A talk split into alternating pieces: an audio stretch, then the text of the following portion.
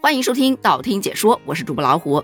今日预制菜又被推上了风口浪尖，原因就在于网红辛巴在直播带货的时候就说：“哎呦喂，预制菜呀，那可是全世界已知的可以做到的最健康的一种方式了，孩子就应该吃预制菜，因为吃预制菜能够更健康、更卫生。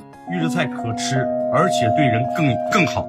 预制菜是最应该给孩子，就是。”让孩子去吃一个好的预制菜是可以的，健更健康更卫生。预制菜它是全全世界现在已知的最有方式可以做到最健康的一种方式。看完这个片段，我白眼都翻到天上去了。但看到评论区的大家在说着，为了带货都可以这样信口开河啦，赚钱的底线呢？希望主播用实际行动支持自己的言论。嗯，大家都在质疑，我就放心了。而说到预制菜。他其实一直都争议不断。早在二零二三年的九月份的时候，家长们就联名举报说学校使用预制菜，大家就开始抵制，群情激愤呐，不许预制菜进校园，在热搜上可是霸榜了好长时间的。那段时间，我记得有好多专家出来为预制菜说话，说什么预制菜咱们中国人都吃了两千多年了，不会对健康造成什么伤害的，不要上纲上线。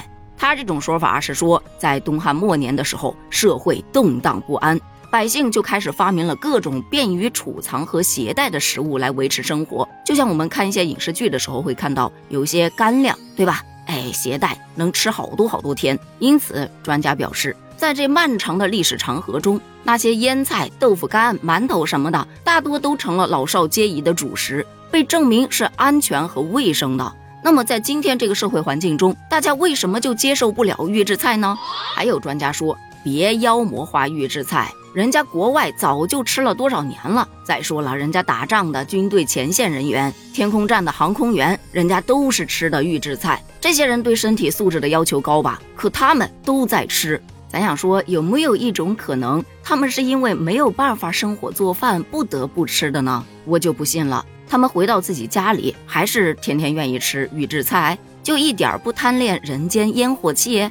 其实深究这个问题的话，预制菜确实是不可能完全杜绝的。这个专家说的呢，有一部分我觉得还是可以认同的，因为确实有些特殊场合、特别的身份，他没办法，只能吃预制菜。另外，现在有很多的餐厅为了节约成本，一是可以节约大厨的成本。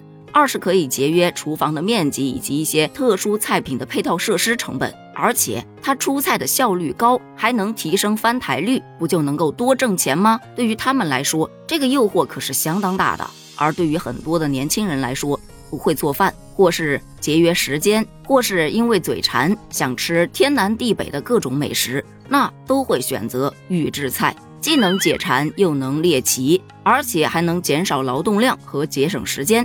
所以预制菜它确实有优势在的，就比方说，我昨天刚刚看了一则调查，说预制菜呀，在这个春节销售非常的好，尤其是在电商平台，这种年夜饭类的预制菜正在火爆销售中。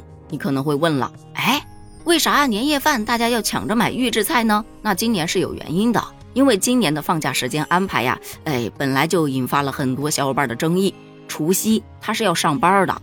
那年夜饭一般都是除夕这一天吃，又要上班又要备年夜饭，当然时间就不够用啦。而预制菜省时省力，差不多三十分钟就能给你搞出一桌子大菜来，有荤有素，它还特别硬。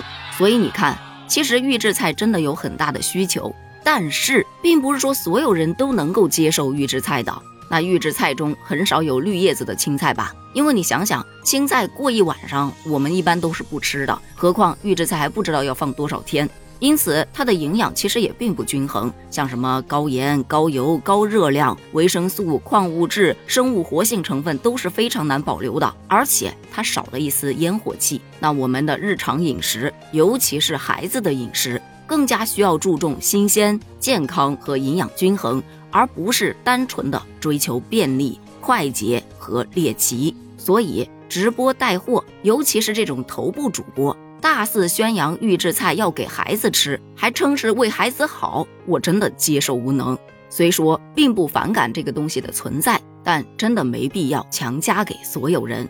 对此，你又是怎么看的呢？欢迎在评论区发表你的观点哦，咱们评论区见，拜拜。